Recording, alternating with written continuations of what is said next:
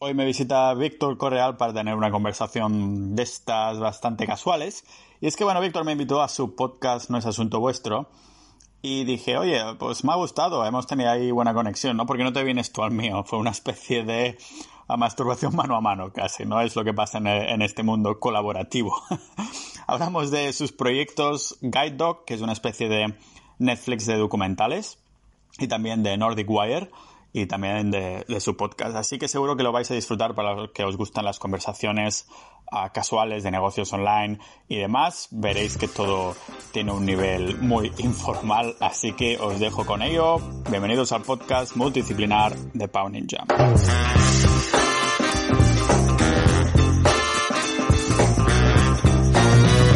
¿Qué tal, Víctor? ¿Cómo estás?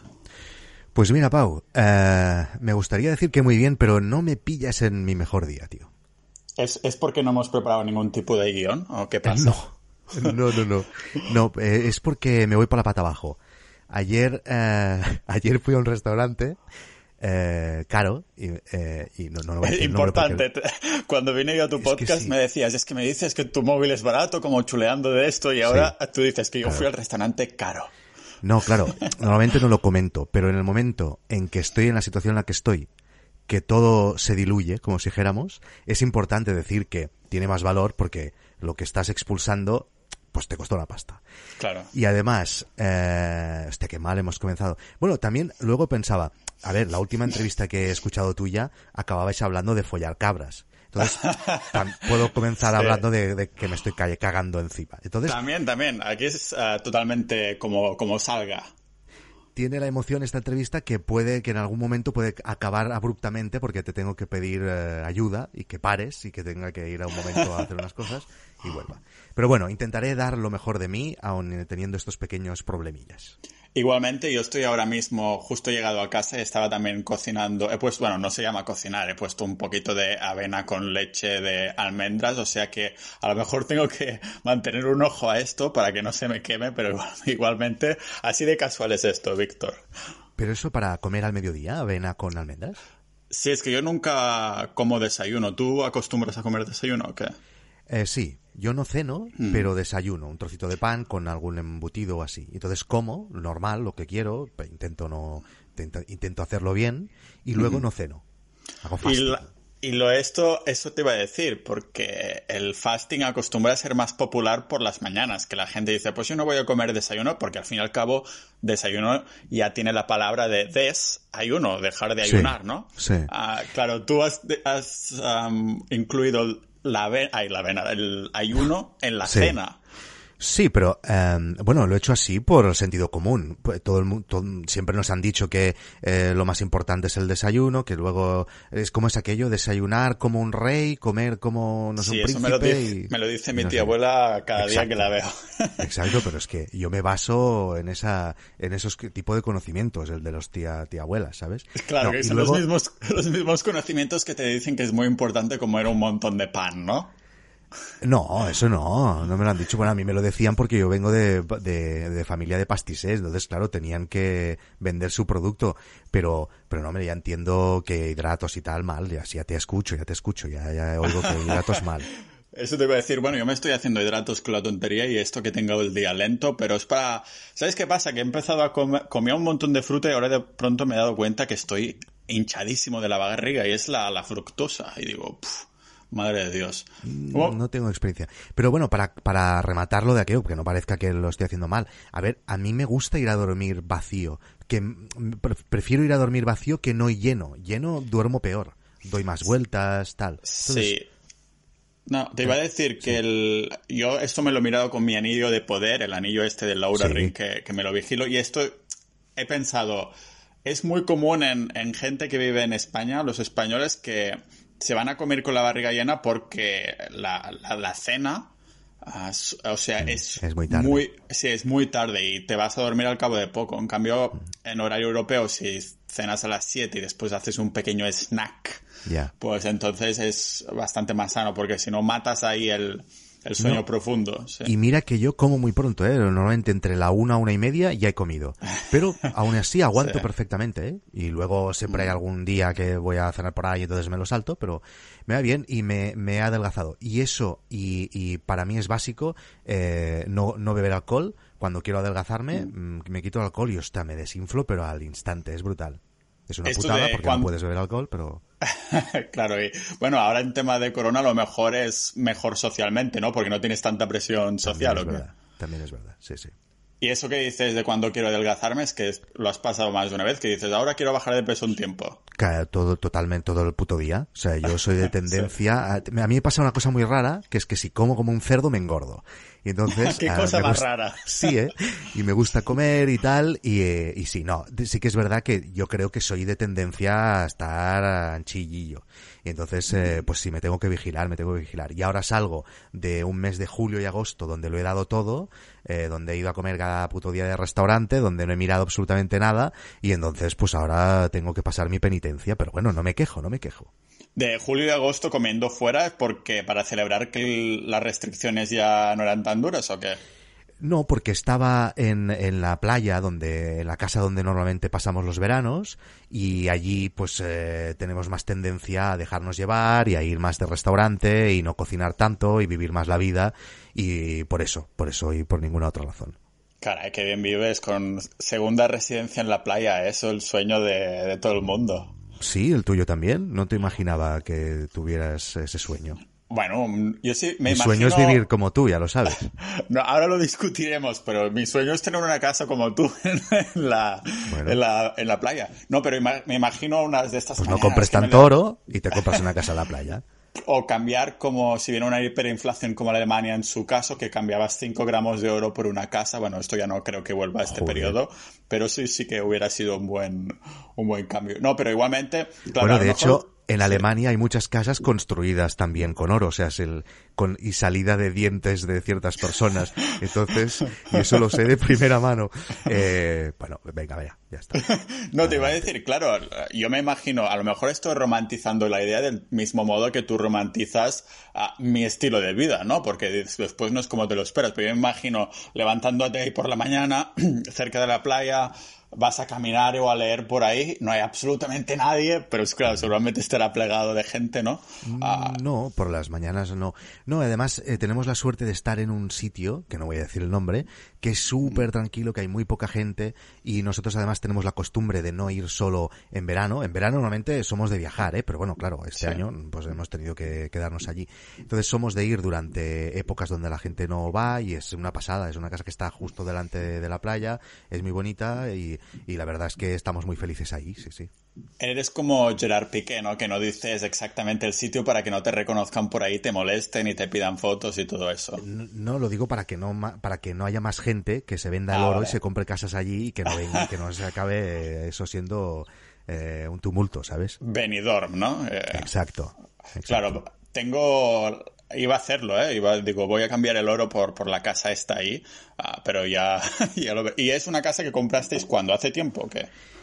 Eh, mira, es un sitio en el que yo voy desde hace unos 15 años o así, porque es el sitio donde veraneaba mi mujer mi mujer, hay un camping pequeñito ahí cerca, entonces comenzaron yendo a un camping, luego se compraron una casa, entonces eh, ella siempre ha sido su sueño tener allí una, su propia casa, aparte de la de sus padres. Entonces, eh, primero nos compramos un apartamentito y luego hemos acabado comprando una casa más, más grande y ahora estamos ahí en esta casa donde te digo ahora desde hace muy poquito, unos meses.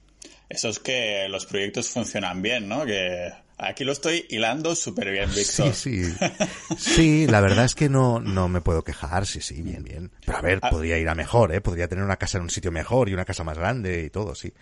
O podría vivir por el mundo eh, sin mujer y sin hijos y viviendo la vida loca. Bueno, hacer este cambio tan drástico es un poco más difícil que hacer el revés, ¿no? Que primero tener la, la vida de viajes y después, bueno, también es difícil, depende de cómo, ¿no? Depende ¿Cuántos años tienes tú, Pau? No, Yo voy a cumplir 30 este, ah, este diciembre. ¿Tú? Eh, yo 40. Vale. Ah, te va a decir... Los tienes ya, ¿no? Ya están sí, conseguidos. Los cumplí durante el confinamiento, el mejor cumpleaños de mi vida, sí, sí. Logro desbloqueado, entonces. No, te iba a decir, entonces, para estos proyectos que te hacen comprar casas en las costas y todo eso, eso me interesa porque, claro, yo he mirado por encima lo que estás haciendo, a ver si me lo puedes listar tú. Estás en ah, varios proyectos, ¿tienes alguno que sea secreto o todo se puede decir? No, todo se puede decir. Porque si no, claro, te estás tirando piedras en el tejado si no lo haces público, ¿no? Porque al fin y al cabo te interesa, supongo, que la gente sepa de estos proyectos. Sí. sí, claro, claro, decirlo mucho, sí, sí. A ver, listémoslos, listémoslos. Sí, a, ver, em, a ver, yo soy de formación periodista, he trabajado toda mi vida en la radio y en la televisión, eh, acabé teniendo una productora y ahí hicimos eh, muchas cosas, programas de tele y también acabamos haciendo una película de cine documental que tuvo mucho éxito a nivel internacional, bastante éxito a nivel internacional.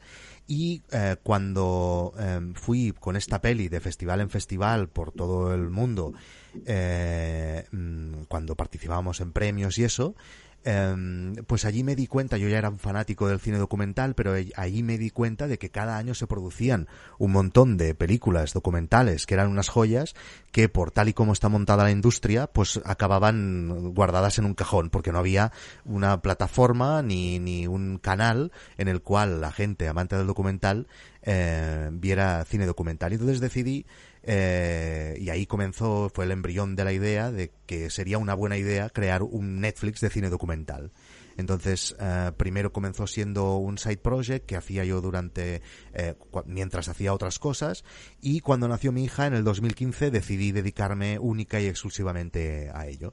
Y eso es Guide Dog, que es mi negocio principal.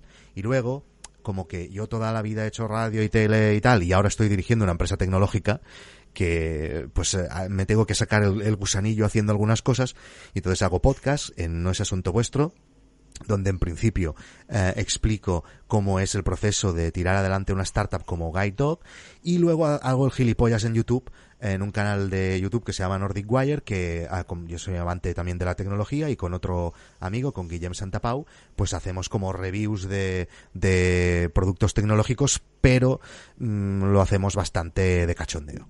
Y la verdad es que me lo paso muy bien.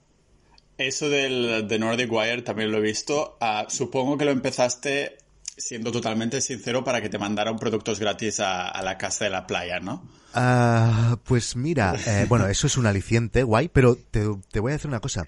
Nosotros en Nordic Wire lo tenemos montado de una manera que somos un canal relativamente pequeño, pequeño porque tenemos 20.000 suscriptores, por lo tanto somos pequeños, pero hemos conseguido canalizar muy bien a la audiencia y crear una audiencia muy fiel. Entonces tenemos un podcast premium, un podcast que para escucharlo tienes que pagar. Y hay un porcentaje muy alto de la gente que nos eh, sigue está apuntada al podcast. Entonces nosotros, todos los productos que nos envían las marcas y de los que hablamos en el canal, los sorteamos entre nuestra audiencia que está apuntada al podcast. O sea que eh, es como todo así, un pececillo que se muerde la cola, lo tenemos bastante bien montado y la verdad es que eh, nos lo pasamos muy bien y no, no nos quedamos nada, todo lo, damos a, y además damos premiacos, ¿eh? o sea, yo que sé, patinetes eléctricos de 600 euros, aspiradoras, eh, productos de Apple, todo, todo.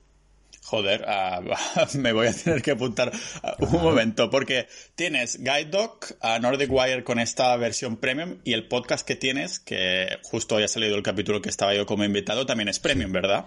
Exacto, también es Entonces, eres un enamorado de lo que es esto de, del membership site, ¿no? De pagar una mensualidad o una anualidad y que tengan algún aliciente la audiencia y esta sea la manera de monetizar lo principal yo comencé haciendo podcast eh, de manera gratuita, como se hacían los podcasts siempre, pero eh, como vengo de donde vengo, me gusta mucho experimentar con, seguramente es con lo que más disfruto, experimentar con los formatos, tanto en YouTube como en, en, el podcast y ahora pues ya comenzamos a mirar Twitch y todo esto.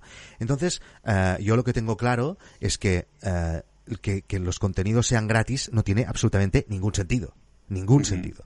Y entonces em, eh, estoy convencido de que si a alguien le gusta algo, pues pagar por ello es muy justo. Y eh, ya sé que tenemos la mente acostumbrada a años y años y años que los medios nos han acostumbrado a que los contenidos tienen que ser gratuitos, pero esto se tiene que cambiar. Entonces mm, yo he querido experimentar ya desde hace dos años que lo hago Uh, y evidentemente es muy complicado porque estamos abriendo camino, como si dijéramos, ¿no? Eh, tienes que eh, enseñar a la gente que este es el camino correcto, o al menos el camino que yo creo que es correcto. Entonces es difícil, pero aún así estamos felicísimos, vaya. Claro, supongo que también es la mentalidad esta que tenemos por aquí en comparación con América, ¿no? Que uh, se ve mucho, es mucho más fácil para la gente pagar una mensualidad, una, o una anualidad para algo que es premium o es exclusivo para ellos. En cambio aquí lo, ven un poco como que les quiere sacar los cuartos, ¿no? De, sí, claro, claro. Y ahora ya no, pero al principio cuando lo comenzábamos a hacer, bueno, de, de subnormales arriba, nos decían de todo, ¿no? De, pero que nos pensábamos, que cómo la gente iba a pagar tal, y te lo decía gente que llevaba un año escuchándote y enviándote mensajes de qué bueno, que cómo disfruto, me alegráis la vida, eh, qué fantástico, no puedo vivir con vosotros cuando sacáis el siguiente capítulo.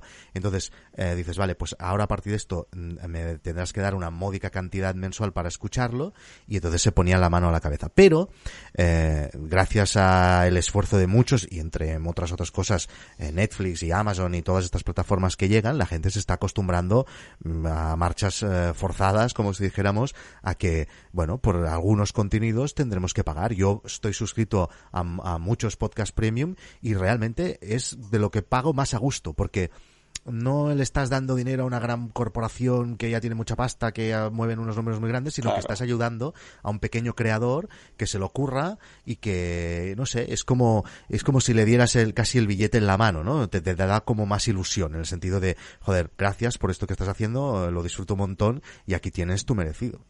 Claro, yo experimenté por primera vez esto este febrero de este año, que eh, entonces hice el grupo privado, hice varios, al final quedó solo el de inversión, y entonces porque claro, dije, queremos hacer algo que como premium, ¿no? Que nos pasamos información, pero que el dinero sea un filtro, ¿no? Lo que se paga anualmente también sea un filtro del tipo de comunidad, que no se pueda unir ahí cualquier persona, que es cuando salió la comunidad de capitalistas, capitalistas ninjas, que ha ido en aumento.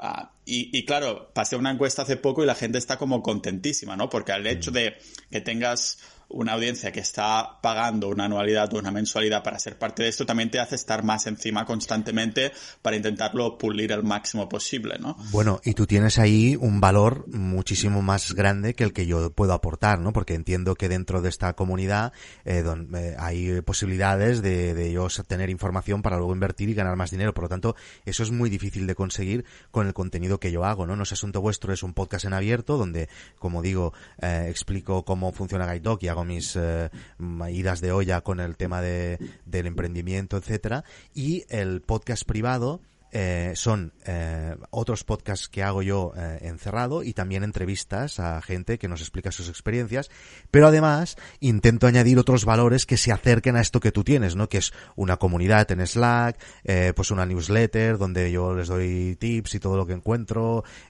siempre intento, porque claro, pagar por un contenido siempre cuesta más que no pagar por algo que luego me ayudará a, nivel que a nivel educacional que yo sacaré aquí unos unos conocimientos que luego yo podré aplicar pues montando una empresa o, comprando las acciones de no sé qué empresa china no es más complicado lo que tú tienes eh, es eh, es más fácil.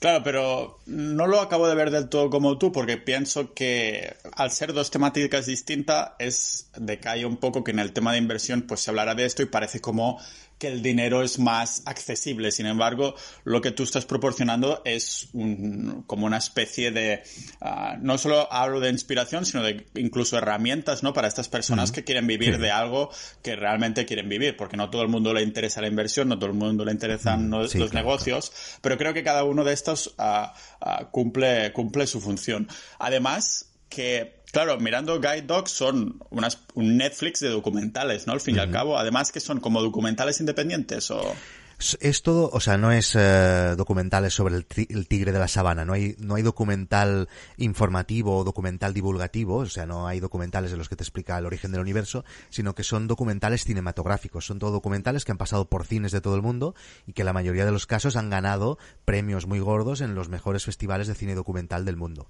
O sea, es, es eh, cine puro, pero en formato documental y explican historias pues de mil cosas, ¿no? De eh, pues eh, casos vitales, biografías, eh, bueno, un montón de ahí tenemos subimos cada día un nuevo documental eh, wow. y ahí y tenemos ya casi mil documentales, ¿no?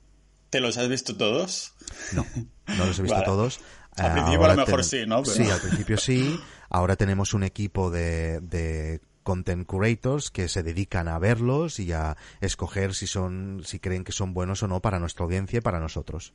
Claro, entonces supongo que será contactar con cada uno de estos directores o creadores, ¿no? Y decirles, oye, nos interesa esto. Y entonces... Es un, sí, es un pollo espectacular. piensa que nosotros tenemos a la vez, o sea, al mismo tiempo, simultáneamente, eh, 2.000 negociaciones distintas.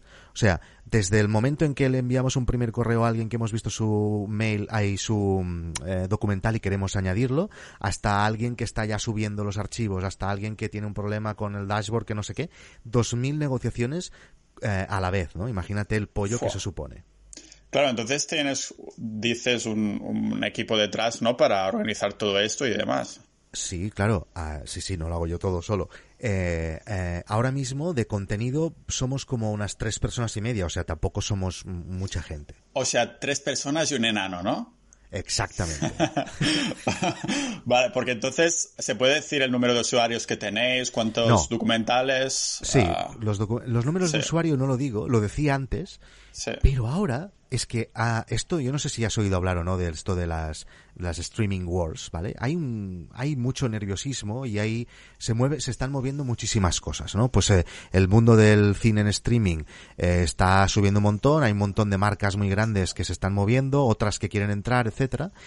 Y ah, ya hemos ya hay algunos, no he recibido nunca una oferta tal, pero hay movimientos de tal. Y, eh, me han aconsejado que mejor que no diga cifras ni nada. Yo te puedo decir que somos muy pequeños, ¿vale? O sea, que no te imagines nada del otro mundo, cuesta muchísimo, nos ha costado Dios y ayuda, casi hemos comenzado a ver la luz solo el último año y medio, ¿vale? Eh, ahora ya somos eh, rentables, ¿vale? Pero hemos estado cuatro años o tres años y pico de mi vida eh, sin generar absolutamente nada y mm, yo he tenido la suerte de, y esto lo he explicado muchas veces en muchos sitios, que he tenido la suerte de poder montar este negocio gracias a que mi mujer se gana muy bien la vida. Entonces, mm, yo he podido estar dos años de mi vida o más sin aportar absolutamente ni un euro a casa. Al contrario, todos mis ahorros que tenía... Bueno, eh, no lo sé, no lo sé. Ah, esto va a épocas. Yo también me, he ganado bien la vida a otras épocas, ¿sabes? Bueno, esto va así, ¿no? Eh, pero sí, evidentemente mi mujer es muy guapa y por lo tanto, no sé si braguetazo se refiere solo a la cuestión del dinero, pero si es por otras cosas yo diría braguetazo. Pero bueno, eh, que de, esto, de de. Em, entonces, no solo eso, sino que además, no solo no aportar nada, sino gastar todos los ahorros que yo tenía, eh, que había hecho con mis otros trabajos, destinarlos todos aquí, ¿no? Entonces, que ha sido una apuesta arriesgada y que ahora, ¿no? Hace un poco comenzamos a ver la luz y que yo, todas las gráficas y todo apunta que esto, pues eh, va por muy buen camino, ¿no? Pero bueno, que no te imagines nada del otro mundo. Lo he hecho todo, como he dicho muchas veces, con un palo y una cuerda, eh, eh, trabajando con gente de fuera, por ejemplo, todos nuestros developers, que eh, tenemos como ocho personas que entran y salen, como si dijéramos, eh, son, son, la India, ¿no? yo tengo la suerte de haber encontrado ya hace tres años, eh, de casualidad, a través de una plataforma de estas, una persona que se llama Hitesh, que es una pasada, que nos hemos hecho amigos del alma y que trabajamos juntos desde entonces. Y gracias a él y a, que son excelsos en su trabajo. Son y además, cracks, eh cracks y baratos, eh, pues me ha permitido eh, poder tirar Gaidoc adelante, si no, no hubiera podido. En los contenidos igual, trabajo con un, con sobre todo el jefe de contenidos, es Héctor, que es un chico de Venezuela, pero que ahora vive en, en Chile, pues que también, ¿no? Eh, él ha ido creciendo con nosotros y, pero todo, ya te digo, todo lo hemos hecho mm, muy poquito a poco y, y nunca sin buscar inversión externa. Hemos tenido ofertas que nos han llegado de fuera para, para, para invertir y yo nunca he querido porque no me gusta. Mm, creo que me haría una persona menos feliz y yo aquí he venido a pasármelo bien y a jugar y a ser feliz. Y de eso se trata. Eso es mi prioridad. Claro, y además, bueno, un dato que me parece importante es que Guide Dog es solo a 5 euros al mes, ¿verdad? Exacto, son 5 euros en, en Europa 5 dólares en el resto del mundo, menos en Inglaterra, que son raritos y llevan la mierda esa del pound, y eh, así lo hacemos. Nuestra principal audiencia eh, está concentrada en Estados Unidos, ¿eh? O sea, donde más audiencia tenemos es en Estados Unidos, en Canadá, en el norte de Europa y en Australia. Eh, los números aquí eh, son, o sea, el porcentaje es muy pequeño comparado con, con las cifras que tenemos en otros países. Claro, y supongo que para llegar a estas audiencias, Canadá y Estados Unidos, que son los que acostumbran a convertir mejor, supongo que en este caso también, uh, ¿habéis usado publicidad pagada o qué para llegar, a, para llegar lo, ahí? Lo hemos intentado y nunca lo hemos hecho bien y nunca nos ha funcionado todo el crecimiento de Guidoc es eh, contenidos. O sea, nosotros colgamos, como decía antes, una película cada día y la gente que nos ha descubierto ha sido porque nos ha descubierto por Google, porque buscaba una película y luego se ha quedado ya y se ha suscrito. O sea, que todo lo hemos hecho así. No sé si es que en nuestro caso no vale la pena porque solo son 5 euros y, y, y, no vale la pena gastarse los clics en, en Google AdWords o en, o en Facebook, -hmm. pues que nosotros no lo hemos sabido bien porque no he podido invertir mucho dinero aquí. Yo soy te informo pro, que esto te gustará orgánico. saberlo. Pau, perdona. Sí. Te informo Sí, que en estos uh, minutos, en el minuto 24 de esta entrevista, no me estoy cagando, ¿vale? O sea que creo que podemos aguantar un, un, un rato más, ¿eh? o sea que tengo muy buenas noticias para ti. Podemos aguantar porque acabo de comprobar la avena porque me había Vale. olvidado completamente y ya está enganchada en el fondo de la ollita y le he ¿Eso es puesto bueno? un poquito más de, de almond milk Va, para que, para que salga. Después le pondré un poquito de semillas de chía y así creo que ya quedará suficiente. Pero entonces, bien. ¿esto es tu desayuno o tu comida? Es mi brunch. Tu brunch, ¿vale? Y luego, ¿comes a qué hora? Es que ya no lo estoy mirando mucho las horas que como y demás. Antes que tenía una dieta bastante ajustada por temas de deporte y demás, ahora simplemente cuando tengo hambre, pero intentando saltándome el desayuno. Mm, Vale, vale, vale, vale. Bueno, Sí. perdón. Que No, estábamos no. con... No sé qué. Sí, no, de, de esto va esto, de, de ir por donde queramos, Vale, por las vale, ramas que que queramos y todo eso. Ah, y entonces Guide Dog, digamos que es la, la pirámide, bueno, la pirámide, la base de la pirámide, Sí. ¿no? De lo que son tus proyectos y todo lo otro. ah, ¿Ahora mismo también eres rentable o estás ahí ahí que a ver si sale... Sí, sí, es rentable. eh, mm, o sea, estamos ganando dinero. Eh, no da, aún no da para un sueldo como si dijéramos un sueldo bueno, pero estamos, bueno, tanto es así que en Nordic Wire hemos abierto una empresa en Estonia.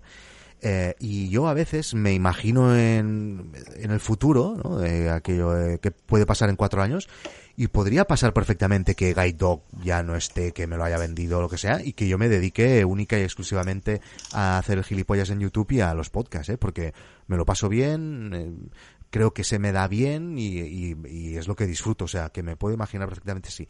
Y luego, si, si, si mm, ves, yo comparo con otro agente del mundillo que ha entrado en YouTube, etcétera, y comparo cómo nosotros hemos conseguido exprimir a nivel, es una palabra un poco fea, pero exprimir a nuestra audiencia y monetizarla, eh, todos los números siempre van para arriba. Entonces creo que puede llegar a ser algo importante Nordic Wire y no es asunto vuestro. Claro.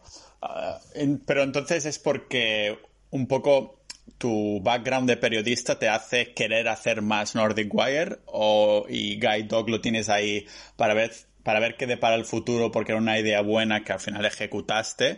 Ah, porque realmente lo que haces en en Guide Dog no te debe gustar tanto entonces por lo que dices como Nordic no, Wire y no, no, Guide Dog me encanta, me disfruto con ello, pero al, al fin y al cabo estoy dirigiendo una empresa tecnológica y estoy tomando decisiones cada día de cómo tiene que ser un botón y cómo me- peleándome con alguien que yo que sé de un contrato.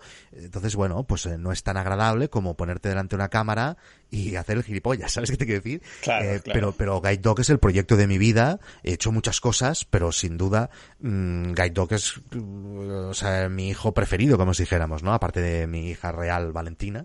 Eh, mm, entonces, no, no, yo, yo solo digo que tal y como están las cosas, Guide Dog también va bastante solo ahora, ¿vale? Porque Guide Dog eh, va bastante solo, o sea, yo solo tomo decisiones así muy concretas y va bastante solo, ¿no? Los documentales se suben solos, hay gente que mira documentales, se suben solos, ¿no? Lo hacen ellos, etcétera. Entonces, eh, pues eso, digo que me imagino en, en cierto tiempo dedicándome más a contenidos que no, que no a otra cosa, que es lo que he hecho toda mi vida. O sea, yo a los 14 años ya trabajaba en, en Radio Lleida, en la SER en, en Lleida, ¿no? Y, y sí, es lo que me gusta y me lo paso bien. Claro. Ostras, Víctor, eh, es que me pasaría un montón de rato hablando contigo, pero como el formato de este podcast este es de entre Ah. 20 y 30 minutos, ¿sabes? Ah, vale, Por vale. eso, O sea, lo- no te pones limitaciones a la hora de comer, pero a la hora de las entrevistas sí que la hora la tienes que mirar, ¿eh? sí me pongo limitaciones porque no puedo comer fruta. De todos Ah, modos, coño. esto, esto del tiempo lo también lo pongo como una excusa para volver Sí. a invitar a los invitados y que no se los haga pesado. Que imagínate que estamos dos horas y dices, uff, es que venir otra vez, Claro, porque claro. claro, tendría que apartar quitarme dos horas de mi día, no sé qué, no sé Claro, cuántos. Ah, Víctor, que un placer, ah, como siempre. Ya lo digo como si hubieras venido muchas más veces. Y el próximo día que venga, ¿de qué hablaremos? Ah, de cagar y de avena, sin duda. Vale, perfecto. De Estonia también, si quieres, podemos hablar de Estonia. Estonia es una de estas cosas que... ¿Vas a venir aquí al final o qué? Sí, sí, vengo, vengo. Vengo seguro, porque tengo que ir a Fermir. No lo sé, no lo sé. Pero, pero, Bueno. pero lo sabré pronto. Porque los de tu empresa en Estonia me tienen que decir algo de lo del tema del banco, a ver cuándo tengo que ir a firmar. Y, y yo voy, o sea, yo si tengo que ir a firmar, voy. A ver si vienes entre este mes y el que viene y así podemos hacer otra versión del podcast en persona. Muy bien, muy bien, pues lo intentaremos. Venga, Víctor, un abrazo entonces. Un abrazo.